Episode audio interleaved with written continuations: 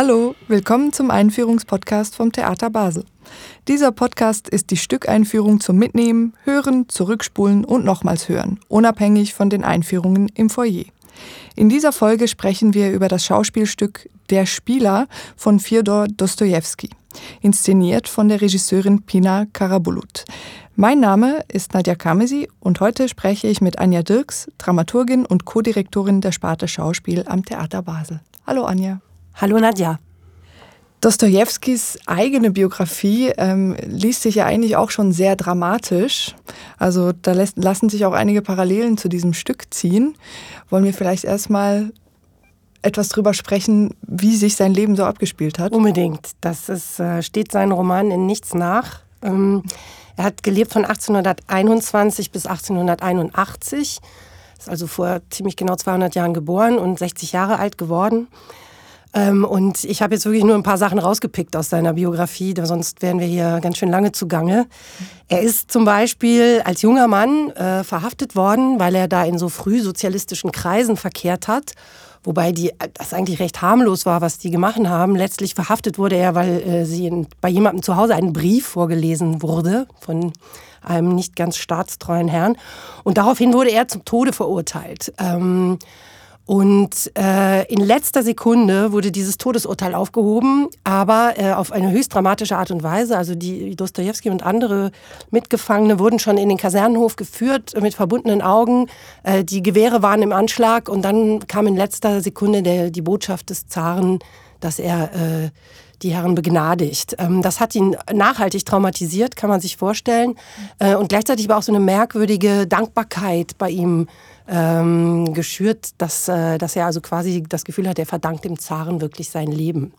Ähm, er wurde natürlich dann nicht sofort freigelassen, sondern erst ins Straflager geschickt. Dort hat er vier Jahre verbracht. Dann wurde er wieder äh, freigelassen und hat sich dann so peu à peu in die Gesellschaft zurückerarbeitet. Ähm, erst durfte er zum Beispiel gar nicht zurück nach St. Petersburg, irgendwann später dann doch. Ähm, genau, und hat sich da mühsam äh, wieder hochgearbeitet. Ähm, er hat relativ früh seinen Brotjob aufgegeben und beschlossen, als freier Schriftsteller zu leben, was damals wirklich schwierig war natürlich. Was ähm, war der Brotjob davor? Er war, glaube ich, Ingenieur. Okay. Und, ähm, und er hat halt sehr viel zum Beispiel für, für Zeitschriften geschrieben und das war für ihn auch sehr stilprägend, weil er dann immer so kapitelweise veröffentlicht hat und sehr stark schon mit sowas wie Cliffhangern gearbeitet hat. Also Spannungen aufbauen und dann in der Luft hängen lassen, damit die Leute auch nächste Woche die Zeitschrift kaufen. Äh, das sind so Stilmittel, die er sehr früh benutzt hat. Ähm, er hatte aber eigentlich immer finanzielle Sorgen äh, und auch gesundheitliche Sorgen. Er war zum Beispiel auch Epileptiker ähm, und hat erst 1862 war er dann so weit, äh, hat, also da war er schon über 40, da hat er sich dann so weit äh, etabliert gehabt, dass er eben auch sich zum ersten Mal in seinem Leben eine Auslandsreise leisten konnte. Und da fuhr er ins Ausland nach Deutschland, Belgien, Paris, London, also er entdeckte Westeuropa. Man muss sagen, es hat ihm gar nicht gefallen. Er ähm, war überhaupt nicht beeindruckt, äh, eher entsetzt auch zum Teil, was er zum Beispiel in London, im früh industrialisierten London da gesehen hat. Aber vor allem für sein Schicksal prägend war, er entdeckt das Roulette-Spiel. Das war in Russland verboten. Und er kommt halt in Deutschland in einem dieser Kurorte vorbei und äh, fängt an zu spielen. Und das ist fatal, denn er ist dem Spiel sehr schnell verfallen.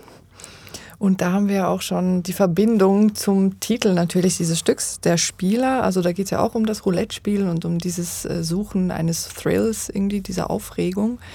Den Spieler hat Dostoevsky aber jetzt nicht so geschrieben, sondern äh, das war auch eine ganz besondere Wahnsinnsaktion eigentlich.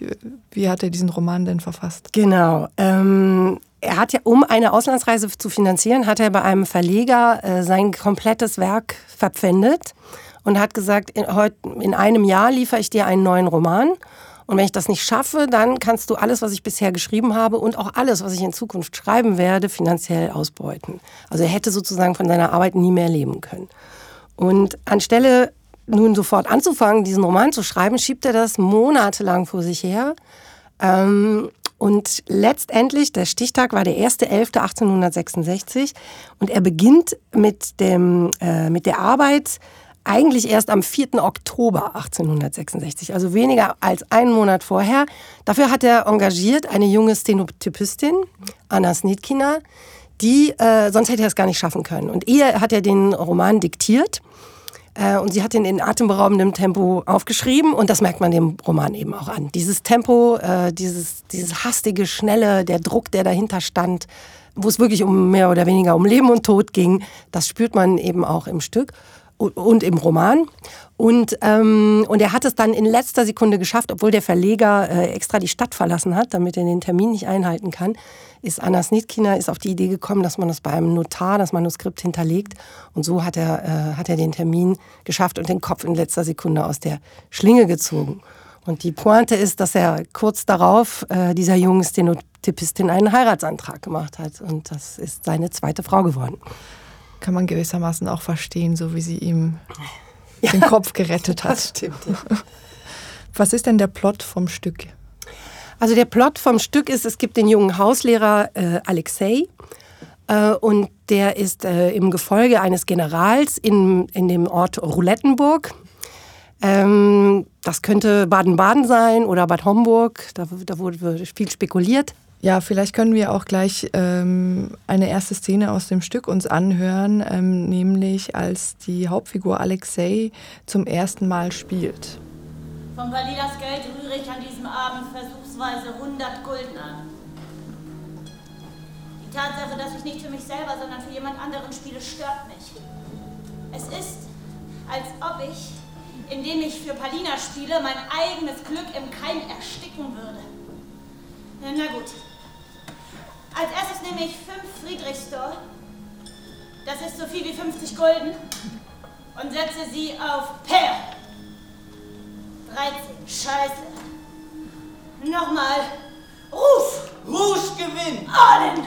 10 Friedrichsdor auf Rouge. Le jeu sont fait. Rien ne va plus. Gewonnen. 20 Friedrichsdor. Wieder gewonnen. Ah, ich setze alles auf die zwölf mittleren Zahlen und bekomme das Dreifache ausgezahlt. Ich sollte los. Kommen Sie, eine Runde noch! Na gut. 80 Friedrichsdorf, Per! Le jeu fait, rien ne va plus. 4. Noir. Père et manque.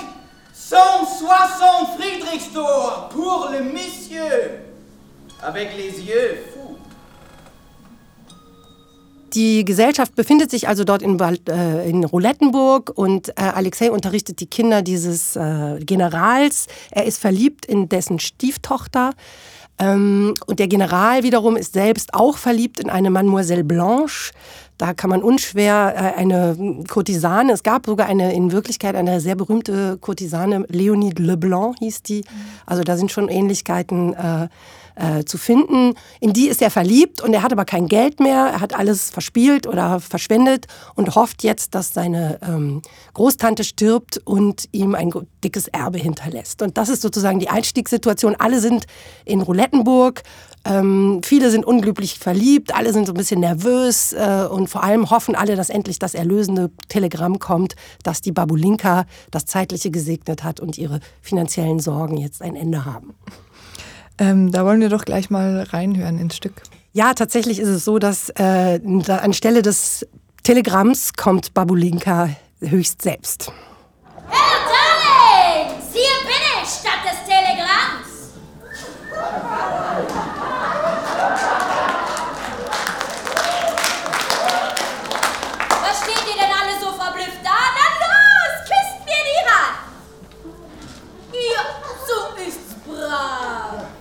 Den Augen, aus dem Sinn. Habt ihr gedacht, ihr könntet mich mit euren tausend Telegrammen unter die Erde bringen?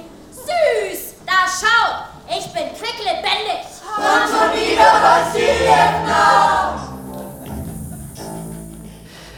Anja, du hast vorhin schon äh, Baden-Baden als möglicher ähm, Ort für dieses Stück genannt. Das hat auch äh, einen historischen Grund. Willst du uns dazu was erzählen? Ja, das ist ziemlich interessant. Was waren das für Orte, diese Kurorte? Ähm, die große Zeit dieser, dieser legendären, mondänen Kurorte beginnt 1837 und zwar, weil damals in Frankreich das Glücksspiel verboten wurde. Und die äh, Betreiber, die das bis dahin in Frankreich betrieben hatten, suchten jetzt neue Wirkungsstätten und fanden sie in diesen äh, Kurorten wie äh, Baden-Baden oder Wiesbaden oder Bad Homburg. Ähm, das waren Orte, die waren nicht allzu weit weg von Frankreich, sodass die bisherige Klientel äh, dort durchaus hin mitkam. Und ähm, dort entstand eine, eine Kultur, die sehr prägend war für diese Zeit. Da traf sich eben Gott und die Welt in diesen Kurorten. Es traf sich wirklich der Hochadel, also Königshäuser, der russische Zar Kaiser Wilhelm, der Prince of Wales, die verkehrten alle an diesen Orten. Ähm, aber eben auch der neue Geldadel. Also die Leute, die jetzt durch die Industrialisierung zum Beispiel zu Geld gekommen waren oder sonst irgendwie, die waren natürlich auch dort gern gesehene Gäste. Und auch die sogenannte Demi-Monde, also äh, so Kurtisanen und Menschen aus der Halbwelt, irgendwelche Glücksritter waren natürlich auch dort zu finden. Viele Künstler, Schriftsteller, Komponisten. Ähm, also es mischte sich dort eigentlich eine sehr glamouröse, äh, äh, sehr aufregende, schillernde Welt. Und die Gesellschaft war vielleicht an diesen Orten auch nicht ganz so in Klassen aufgeteilt wie andernorts, sondern das war eben auch ein Ort, wo man mal informell an bestimmte Leute rankommen konnte und ähm, ja, wo natürlich sich, äh, man sich traf mit der neuesten Garderobe und dem neuesten Tratsch, Tratsch und Klatsch und äh, wo man äh, hinging, um zu sehen und gesehen zu werden. Also Glitzer, Glamour und Halligalli. Allerdings, vor ja. 200 Jahren. Mhm. Ähm, und also das hat ja jetzt aber auch Pina Karabulut, die Regisseurin, gewissermaßen versucht, ein bisschen in die Gegenwart zu holen. Was ist denn Ihr Ansatz bei dieser Inszenierung? Ja, also man kann sagen, wenn äh, Dostoevsky damals noch nach Baden-Baden reisen musste, um sozusagen teilzuhaben an dieser Welt, dann ist das heute so, dass wir ja eigentlich in so einer Art Dauercasino leben. Mhm. Ähm, Gerade so über Social Media, Instagram, Snapchat, TikTok, wie sie alle heißen, äh, ist man ja eigentlich in so einer Dauerberieselung dieser Welt des schönen Scheins, äh, der schnellen Schnitte, äh, des, der, der coolen Sprüche, der, der schönen, der neuesten Klamotten und so weiter und so fort. Und interessant finde ich auch, dass diese, es herausgefunden wurde, dass diese Social Media äh, Kanäle genau auf das Gleiche abzielen in unserem Gehirn wie das pathologische Glücksspiel, nämlich auf unsere Impulskontrolle.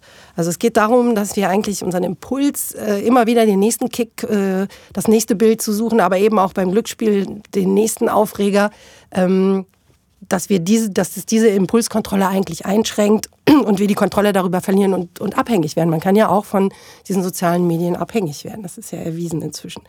Ähm, insofern finde ich das eine ganz interessante Parallele und Pina Karabulut hat sich inspiriert äh, bei der Ästhetik eigentlich dieser dieser Social-Media-Welt. Also äh, sie zitiert auch äh, Rap-Songs, äh, sie hat auch, was die Sprache betrifft, sich da sehr stark bedient in einem sehr heutigen Slang, wobei sie damit Dostoevsky näher ist, als man denken könnte.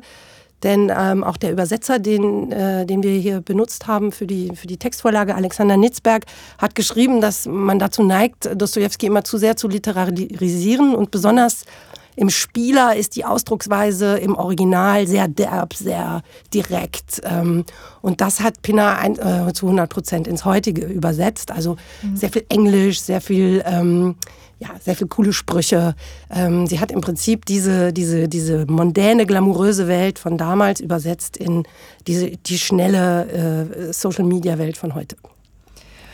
Ähm, und wie bringt man denn diese eigentlich so überästhetisierte Welt eben von, von Social Media, da ist ja eigentlich nichts wirklich echt. Also es gibt ja Filter, es gibt irgendwie lauter äh, Tutorials, wie man sich äh, vorteilhaft zum Posieren hinstellen soll und so. Ähm, da ist ja viel Schein, wenig Sein.